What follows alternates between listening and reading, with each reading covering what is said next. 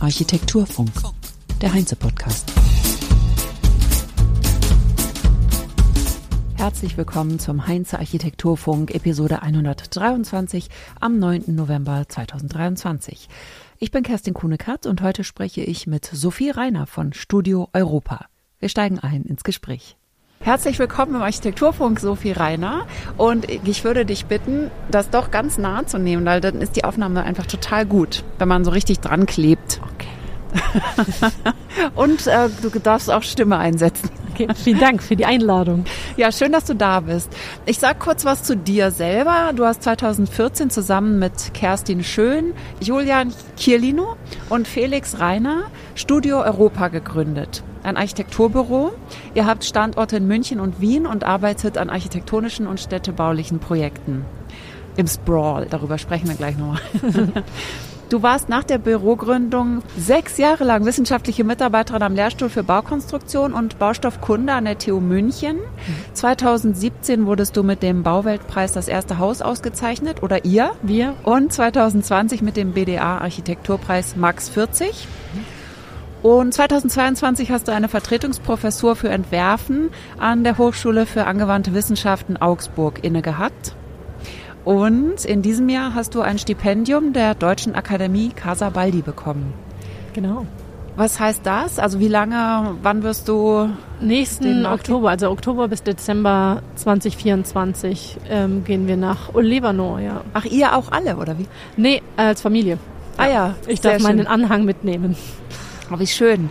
Ja. Glücklicherweise ist mein Partner auch mein Anhang, deswegen können wir davon sprechen, dass wir dieses Stipendium nutzen können. Das klang jetzt auch nach Kindern, waren ja auch, äh, sind das die auch, auch nach Kindern, ja. Und die, ähm, wie alt sind die, wenn ich fragen darf? Ich habe zwei Söhne, einer ist drei und einer ist fünf. Okay, also die können, können dann sowieso überall hingesetzt werden in dem Alter. Ne? Hoffe ich jetzt mal. ja, super.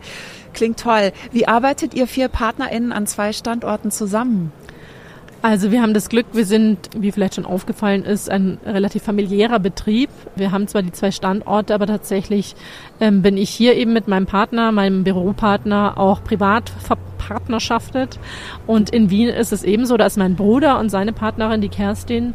Und ich habe mit meinem Bruder schon in der Uni immer viel Projekte zusammen gemacht. Wir haben dann kurz nach der Uni Julian, meinen Partner, aufgegabelt und dann angefangen mit ihm Wettbewerbe zu machen. Und dann ist Kerstin dazugekommen. Das heißt aber, wir sind schon allein durch die familiäre Verbandelung sehr eng miteinander verknüpft und das quasi der Griff zum Telefon oder zum Zoom jetzt mittlerweile fällt uns sehr leicht und erfolgt wie quasi automatisch.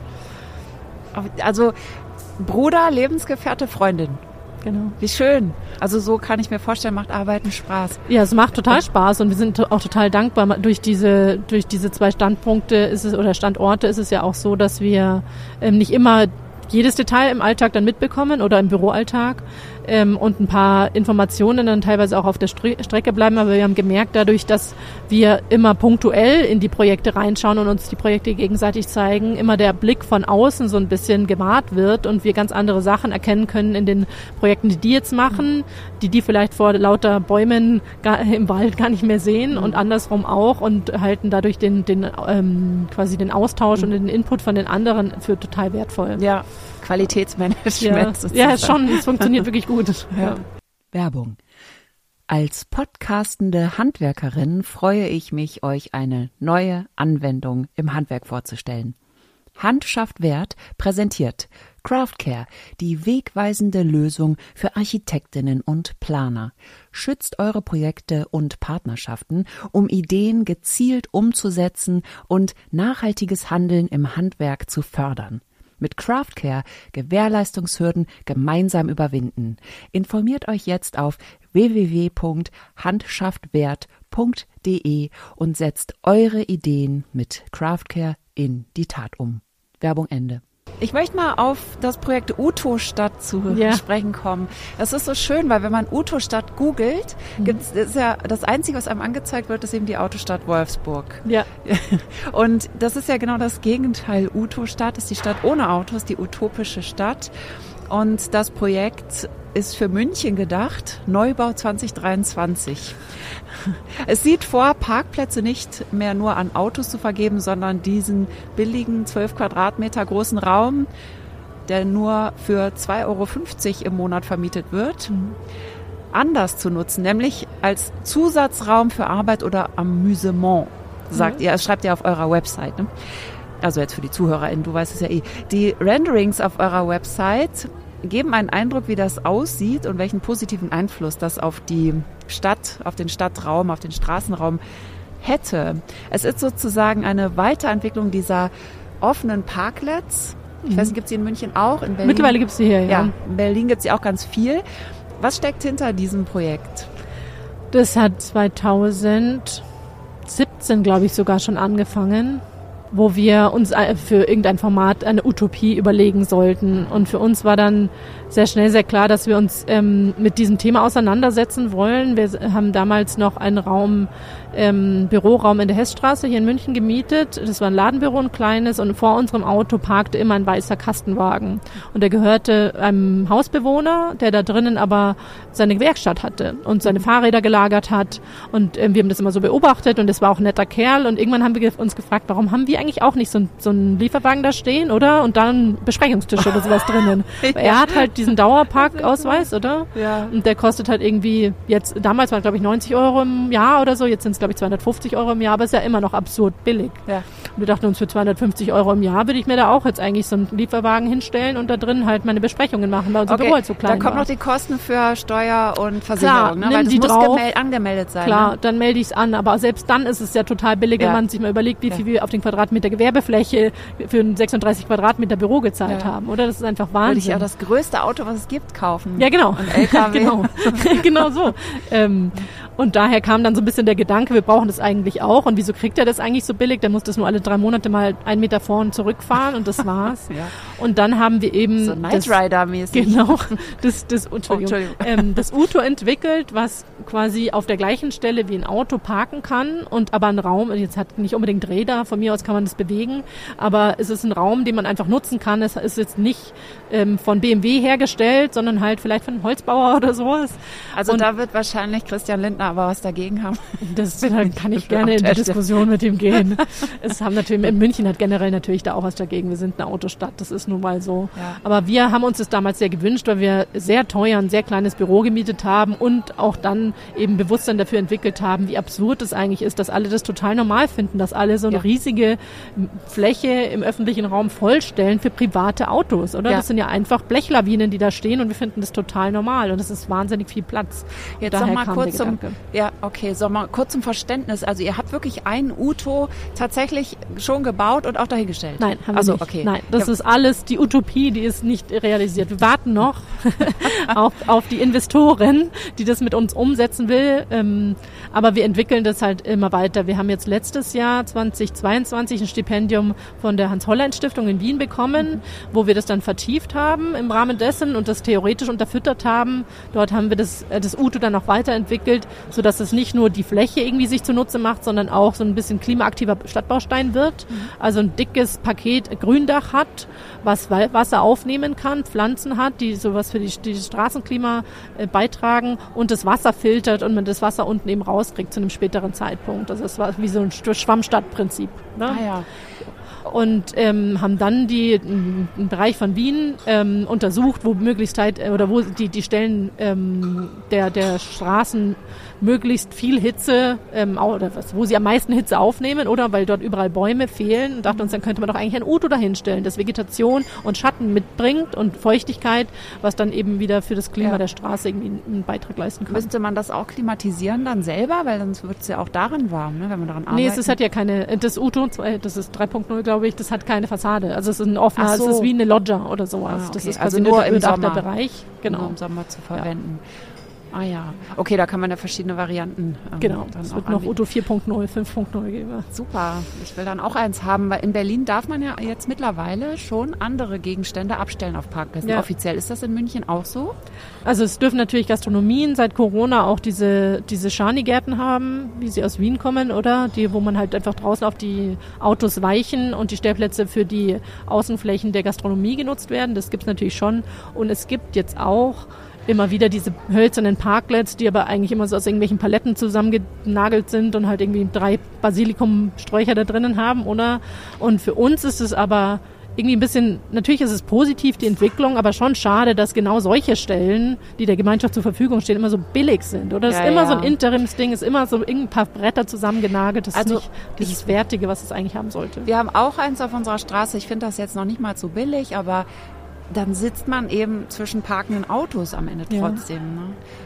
Darf ich noch kurz was hinzufügen? Wir sind jetzt auch nicht der Meinung, dass man alle Autos entfernen und nur Autos und Parkplätze dahinstellen sollte, sondern eigentlich wollen wir nur darauf aufmerksam machen, wie viel Fläche das ist. Ja. Und eigentlich gehören an all diese Stellen Bäume, und zwar fest verwurzelte Bäume, oder? Ja. Die wirklich irgendwie einen Beitrag leisten würden oder Grünflächen. So, aber bis dahin können da Utos stehen. Super, vielen Dank für die Information zum Uto. Ich bin gespannt, wie das weitergeht. Würdet ihr euch selbst als aktivistische ArchitektInnen bezeichnen? Naja, es kommt jetzt darauf an, wie man Aktivismus versteht. Per se nein, glaube ich. Wir sind Architektinnen und Architekten und Stadtplanerinnen, aber wir sind nicht ähm, Aktivistinnen, die versuchen mit der Architektur politische Punkte laut zu machen. Das UTO ist ein bisschen sowas, ähm, aber deswegen ist es auch unser Büro internes Projekt. Es gibt dafür keinen Auftraggeber oder Auftraggeberin ein Freund von uns, der sich definitiv als aktivistischen Architekt bezeichnen würde, ähm, hat jetzt erst am Sonntag gesagt, es kommt darauf an, wenn du jetzt sagst, ein Aktivist ist jemand, der quasi ohne Auftrag etwas bereit ist, etwas zu tun, dann ja, sind wir auf jeden Fall auch Wer Aktivistinnen ja. in der Architektur, aber per se. Wer ist denn euer Freund? Benedikt Hartl. Ah, den ja. habe ich auch schon interviewt. Ja. Im Baunetz Campus Podcast. Okay, also, dann gehen wir mal aus der Stadt raus und kommen zum Sprawl. Ihr beackert den Sprawl, hast du gesagt, oder auch anders ausgedrückt, der Sprawl ist euer Wirkungsfeld, hast du auch gesagt. Was ist der Sprawl? Ich denke, der Sprawl, ist ja mittlerweile auch ein etablierter Begriff, oder? Ähm, ist einfach das, was übrig bleibt, wenn du die Stadt als urbanen Raum ähm, mal rausnimmst und den ländlichen Raum, der eben durch Landwirtschaft geprägt ist und eben dieses schöne idyllische Einöd ist und alles dazwischen das ist der Sprawl, oder? Wo irgendwie ungeordnete Stadtentwicklung oder Raum, ähm, ähm, Raumentwicklung stattfindet. Das Ausgefranste das, der Stadt sozusagen, oder? Das Ausgefranste der Stadt, aber auch das Ausgefranste der, der, der kleinen Orte und das Gewerbegebiet dazwischen, so, oder? Mhm. Diese, die, die Flächen, die einfach in den letzten 50 Jahren einfach so entstanden sind mhm. und die keiner keine Priorität so in den in den übergeordneten Agendas, Agenden der der Politik haben. Ja. Also nicht die schönsten Orte, die man sich denken kann, eher so räumlich verloren, so ein bisschen. Kann man sich das jetzt vorstellen. Und dann kommen wir mal auf einige Projekte zu sprechen. Das Projekt Haus Leim, das ist ein Neubau von 2022 und der entspricht in seiner Form schreibt ihr auf eurer Website auch dem vielfach duplizierten Typen der Nachbargebäude. Das sind äh, klassische Satteldachhäuser, die ähm, giebelseitig zur Straße sind und die der Leimer Gartenstadt aus den 1920er Jahren entsprungen sind oder davon geprägt sind. Und dann schreibt ihr auch, sich von außen einreihend distanziert sich das eigenständige Innenleben von der Wohnform, die dem ursprünglichen Siedlungskonzept zugrunde lag. Ja das Gleiche, also ich will jetzt mal kurz weitergehen. Innen reparieren, was außen fehlt, das hast du eben noch auf ein anderes Projekt bezogen, auf den Schulbau. Wo war der? Gerden in der Nähe von Hannover. Da war es auch nicht so richtig schön in der Nähe. ist nie so richtig schön. Und dann gab es 2017 das Wohnhaus in Jengen. Ja. Und da hast du gesagt, wir wollten uns nicht in die Dörflichkeit einfügen. Also wieder dass es äußere Zwänge gab und ihr habt da eine innere Freiheit kreiert. Das ist ein sich wiederholendes Moment, mhm. das daher auch entsteht, dass ihr im Sprawl baut, mhm. schätze ich mal. Mhm. Das ist ja total interessant. Also ihr habt diese ganz klare Definition von, wie müssen wir uns außen verhalten und was können wir im Inneren dann richtig frei machen? Ja, und na, es ist dann schon unterschiedlich, zum Beispiel jetzt in Gärden oder so, oder bei manchen Standorten, wo jetzt zum Beispiel eine Schule geplant werden soll, da kann man dann auch nach außen einen Ausdruck wahrscheinlich finden, der total zumutbar ist, weil da jetzt Da kannst du eigentlich alles machen, jetzt mal von meiner Sicht her. Ja. Aber in Regionen wie jetzt in Jengen oder im Allgäu, da wird ja schon stark darauf geachtet, dass das halt irgendwie halt ein Dorf bleibt, oder? Das, das muss schon irgendwie bayerisch aussehen. Und mit beiden haben wir ein Problem. Also vor allem damals, als wir Jengen geplant haben, das war wirklich unser erstes Haus und wir kamen da irgendwie fast gerade aus der Uni und waren so richtig, wir entwerfen jetzt und so und haben uns total schwer getan, damit das äh, von uns verlangt wird, uns jetzt total in diese Umgebung einzufügen, die wir jetzt gar nicht unbedingt als modern oder zukunftsweisend ähm, eingeschätzt haben. So, warum müssen wir denn 2016 war das damals ein Hausplan, das aussieht wie 20 oder 1950 oder so. Warum muss das denn sein? Ja. Haben uns deswegen damit sehr schwer getan und das ist in der Russheimer Straße, also bei dem Projekt in Leim, auch so, diese auferlegte Hausigkeit. Es muss halt dieses Satteldachhaus sein. Mit dem Satteldach habe ich per se gar kein Problem, aber eben, dass es dieses Haushaus sein muss. Damit Mhm. irgendwie Der schon. Archetyp Der Archetyp. Hauses. Von mir aus kann man den machen, aber nicht, wenn das ein Zwang ist. Da ist das ein Zwang, dann machen wir das halt und dann muss man sich halt irgendwie wieder davon befreien, oder? Das kann man dann über das Detail machen oder halt über die, die, die, die Struktur oder die innere Idee oder Ja. so. Also in Leim ist es so, es ist komplett weiß. Grau. Grau, Alles okay. Grau. Die sind alle drei grau, grau, grau. Ja. Ah ja, okay. Genau. Also dies, das unterscheidet sich definitiv. Ne? Es ist schon so ein anderer Ausdruck. Nur die Form Ja. ist sozusagen dieses, okay, die, an die Regel müssen wir uns halten, die halten wir jetzt ein. Naja, ich finde, wenn es jetzt zum Beispiel der Archetyp wäre, aber als Holzbau mit Holzfassade oder so, das wäre dann auch ganz anders, oder? In dem Sinne. Ja, man nicht- kann da eigentlich ganz viel Ja. natürlich äh, auch machen. Ne? So, und also, wir, wir haben uns halt gesagt, wir bleiben schon irgendwie da jetzt auch relativ knapp in den Details und in der, in dem Ausdruck. Das ist ein monolithisches Mauerwerk, das ist dieses Haus, dieser Haustyp. Finde ich eigentlich ja auch okay, oder? Ich will nur nicht, dass jemand sagt, das muss so sein, weil es halt seit 100 Jahren so ist. Das ist, kann man hinterfragen. das finde ich auch das Schöne daran, dass euer Haus sich trotzdem absetzt. Ja. Also dieses Monolithische, das zeigt sich ja auch, glaube ich, wenn ich das jetzt richtig in Erinnerung habe, das Dach setzt sich jetzt auch nicht so ab, sondern es ist, wirkt komplett monolithisch, das Haus. Ja. Okay, und in Jengen ist es ja auch total interessant, dass ihr da so jung wart, diesen Zwang hattet und dann da aber ein Haus hingesetzt habt, das total gut in der Sich Fachwelt, ja, sich total gut eingefügt hat und in der Fachwelt aber auch super kritisiert wurde. Ja. Die Bauwelt hat darüber berichtet 2017.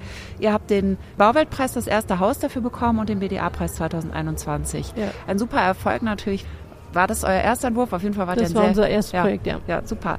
Also wie ging es dann weiter? Hat euch das ein bisschen hochkatapultiert und diese Idee von äußerer Zwang kann auch Spaß machen? Hat euch das so Tatsächlich hat es uns jetzt rein entwurflich gezeigt, dass das Dach eine Option ist. Ja, ja. Dass das Dach meistens, das ist jetzt auch in den anderen beiden Projekten der Fall, Mhm. ähm, dass wir eigentlich darüber dann die Grundidentität des Gebäudes dann entwickelt haben. Das war dann eigentlich sogar positiv, dass das Dach halt irgendwie sein musste. ja. Also tatsächlich von Wert. Und das Projekt an sich in Jengen, das war für uns schon irgendwie so ein Meilenstein. Das war unser erstes Projekt. Wir haben gesagt, wir versuchen das jetzt mal, haben das durchgezogen. Dann hat es diesen Preis gewonnen. Wir haben gesagt, wir müssen uns jetzt einen Namen geben. Wir müssen, wir, wir machen das jetzt. Das war schon ein Boost und der ist dann abgeflacht als man halt so den Alltag dann gespürt hat, oder?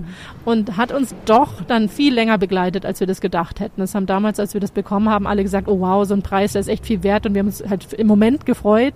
Als das abgeflacht war, war es halt abgeflacht, aber das stimmte nicht. Das hat echt über Jahre hinweg uns immer wieder Öffentlichkeit beschert und eben dann noch die weiteren Preise. Und da würde ich jetzt lügen, wenn ich behaupten würde, dass das nicht relativ essentiell für uns war. Ja, super. Also gerade auch, dass es so eine Langzeitwirkung hat, das ist natürlich auch total Vor toll. allem für so ein kleines, eine kleine Hütte. Ja, genau. Genau, eben, so ein, so ein Ja. wirklich kleines Einfamilienhaus. Die beiden Orte, Jengen und Leim, können wir noch mal kurz sagen, wo die sind. Leim gehört zu München, Ja. Münchner Im Sprawl. Und Jengen ist ein eigenes Dorf ja, im Allgäu. im Allgäu. Genau. Okay. Ihr habt ja sehr schöne lyrische Namen für eure Projekte. Ich zähle mal ein paar auf. Europe is never the problem, it's always the answer. Garden State, Bumblebee, gefährliche Brandung, Gelb ist das Feld, immer wieder Elmar. Sind das alles Filmtitel oder Songtitel Und auch? Songtitel, Filme und, und Sign of Musik. the Times, Harry Styles, genau. Ist kein Film. Taylor Swift ist noch nicht dabei. Die ist noch nicht dabei. Noch nicht, aber da ist noch Potenzial. Wir Also warten die- die- auf das richtige Projekt. ja. It's me high.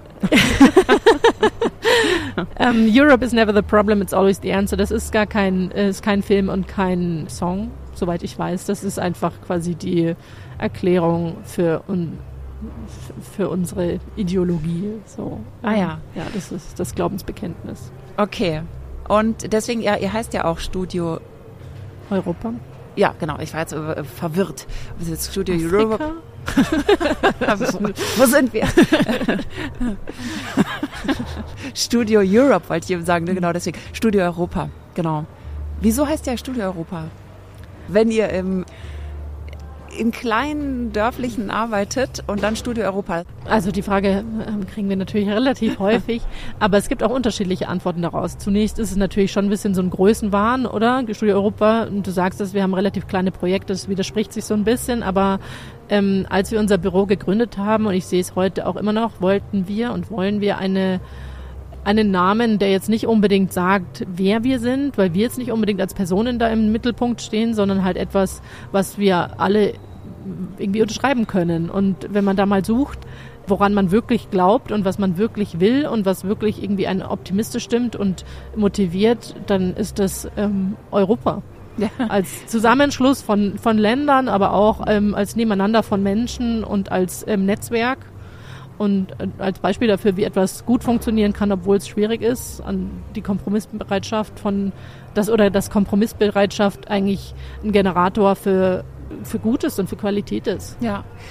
Und vor allen Dingen Größenwahn, das erinnert mich gerade so ein bisschen an Graft. Wir sind ja auf der Architektur und da gab es eben einen Vortrag von Lars Krückeberg und der hat dann eine Weltkarte gezeigt und da stand ganz groß drüber Graft World Map. Von wegen Größenwahn, da könnt ihr auch eure Karte nehmen, die du eben auch gezeigt hast Genau. mit euren Projekten und eben sagt Studio Map of Europe. Map. Also the Also sky woll- is the limit. ja, ich wollte gar nicht sagen, dass wir Größen wahnsinnig sind, sondern das ähm, impliziert es ein bisschen, oder? Sagen Leute oder so, wo ist ein bisschen großer, das ist großer Titel für ein kleines Büro oder so, aber Ja, das ist unser Leben, dieses Büro. Das Ja. ist, äh, wieso soll ich das Rainer Chiellino Architekt nennen? Das, darum geht's uns nicht. Ja, genau. Es geht sehr sympathisch, es geht nicht um euch. Und da möchte ich mal an Taylor Swift erinnern, ja, also ähm, groß denken und groß handeln. Ja. Ja, das ist genau das Richtige. ich wollte noch mal auf das Thema Bauherrn zurückkommen. Und zwar aus dem Interview, das ihr der Bauwelt gegeben hat, ähm, zu Jengen, ne? nochmal. Darin habt ihr nämlich gesagt, das ist ja jetzt äh, sechs Jahre her, deswegen wollte ich einfach mal das abgleichen, wie es heute aussieht. Ihr habt nämlich damals gesagt, mit Glück findet man private Bauherren, der Zugang zu anderen Bauaufgaben scheint uns unmöglich. Die Teilnahme an Wettbewerben mit überschaubarer Teilnehmerzahl ist für so junge Architekten wie uns de facto unmöglich. Wie sieht denn das mittlerweile aus? Weil auf eurer Website sieht man ziemlich, weiß nicht, ziemlich viel ist jetzt übertrieben, aber ihr, man sieht, ihr nehmt an Wettbewerben teil und ihr gewinnt Preise. Also wie ist das, hat sich das für euch entwickelt? Interessant, dass du das fragst. Also tatsächlich ist die Antwort, glaube ich, immer noch ziemlich ähnlich. Also wir sind jetzt nicht mehr ein so junges Büro. Ich meine, das war 2014, als wir den Laden aufgemacht haben, oder?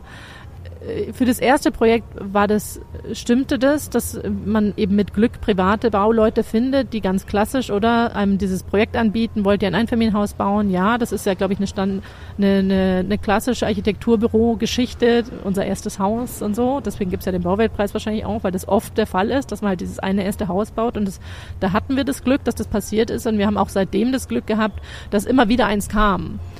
Ein privates Einfamilienhaus immer wieder kam. Und ähm, das habe ich ja auch vorher schon angedeutet, dass das eigentlich eine Typologie ist, mit der wir uns auch total schwer tun. Jetzt nicht entwurflich, sondern Das Einfamilienhaus, die äh, Debatte. typologisch, ja. Es ist, äh, die, das muss man schon hinterfragen. Wir können jetzt nicht noch äh, Unbedingt, ewig alles vollkleistern mit äh, Einfamilienhäusern und dennoch ähm, sind es unsere Bauaufgaben und die genießen wir auch. Das wäre auch falsch zu sagen, dass das uns keinen Spaß machen würde, weil es letztendlich ja schon irgendwie Architektur ist. Absolut, ja. Das ist so die Kehrseite, das Herz der Architektin, dann freut sich dann doch, ja. Wir sind aber nicht freiwillig in dieser Situation. Also das ist ein Dilemma. Es macht uns Spaß, aber wir würden schon gerne andere Projekte auch realisieren. Und ähm, da ist einfach das Wettbewerbswesen und das Vergabesystem in Deutschland wirklich ein riesiges Problem. Und ähm, man kommt einfach in diese Verfahren nicht rein, ob das jetzt VGVs sind oder ob das Wettbewerbe sind. Es gibt ein paar Wettbewerbe, die ja ein begrenztes Teilnehmerfeld haben, wo man sich bewerben kann. Da kann man sich mit, ich weiß nicht, wie viele von dieses Jahr da drinnen waren. Es waren vielleicht zehn, auf die man sich bewerben konnte. Und wir hatten in allen kein Losglück.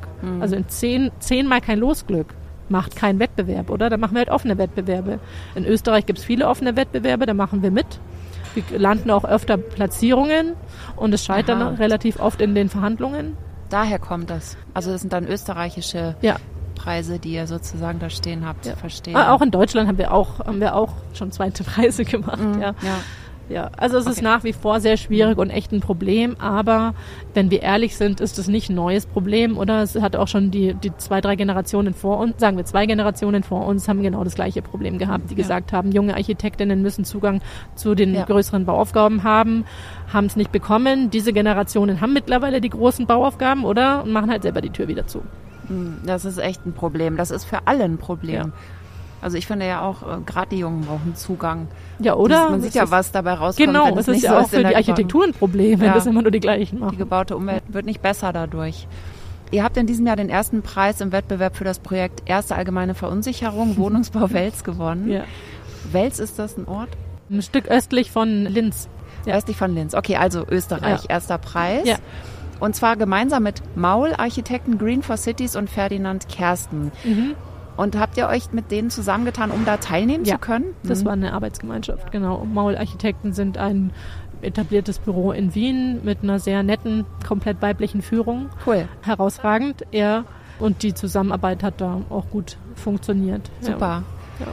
Wird da ein Auftrag daraus? Leider nicht. Ja, du hast es eben schon angedeutet, die Aufgaben kommen durch die Bauherrenschaft, die ihr halt bekommt, eher von Privat- und Weiterempfehlungen, mhm. wenn ich das richtig verstanden habe. Und das heißt, das Bauen im Bestand kommt im Moment noch gar nicht so vor, aber die Debatte ist natürlich total am, am Brodeln mhm. und Kochen und viele sagen eben, ja, wir sollten nur noch im Bestand bauen und kein, kein Neubau mehr ja. und so weiter.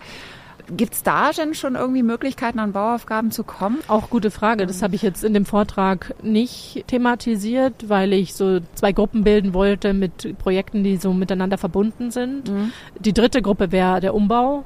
Und auch da haben wir schon Projekte gemacht. Mhm. Das letzte, was wir jetzt gemacht haben, haben wir dieses Jahr umgesetzt. Das war die Sanierung von einer Wohnung im Olympischen Dorf in München. Mhm was auch super schön geworden ist. Mhm. Ja. Und so Themen wie kreislaufgerechtes Bauen und Materialität und so weiter, ist das etwas, was ihr sozusagen auch schon euch auf die Fahnen geschrieben habt und eure Bauherren damit irgendwas überzeugen müsst? Oder welche Rolle spielt das Thema?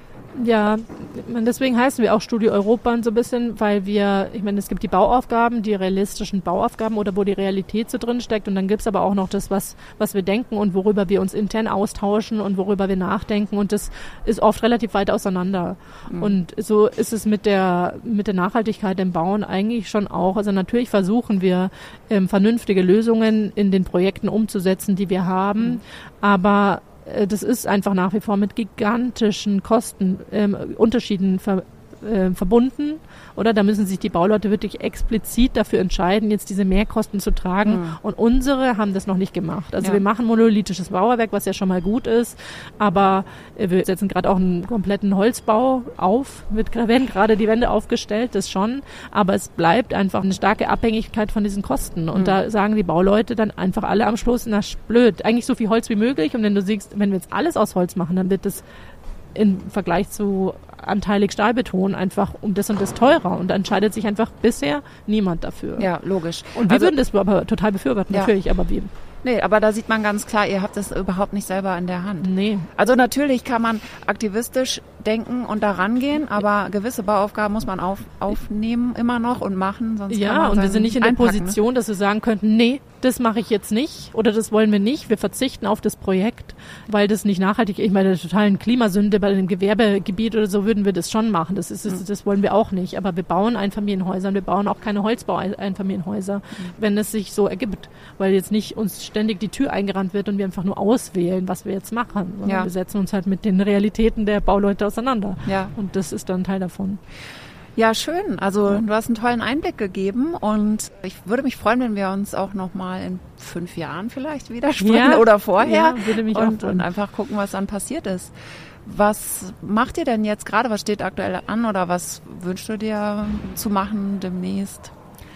Gerade läuft eben die Baustelle für einen Holzbau oder zwei Holzbaugebäude hier im Münchner Umland, was uns sehr beschäftigt.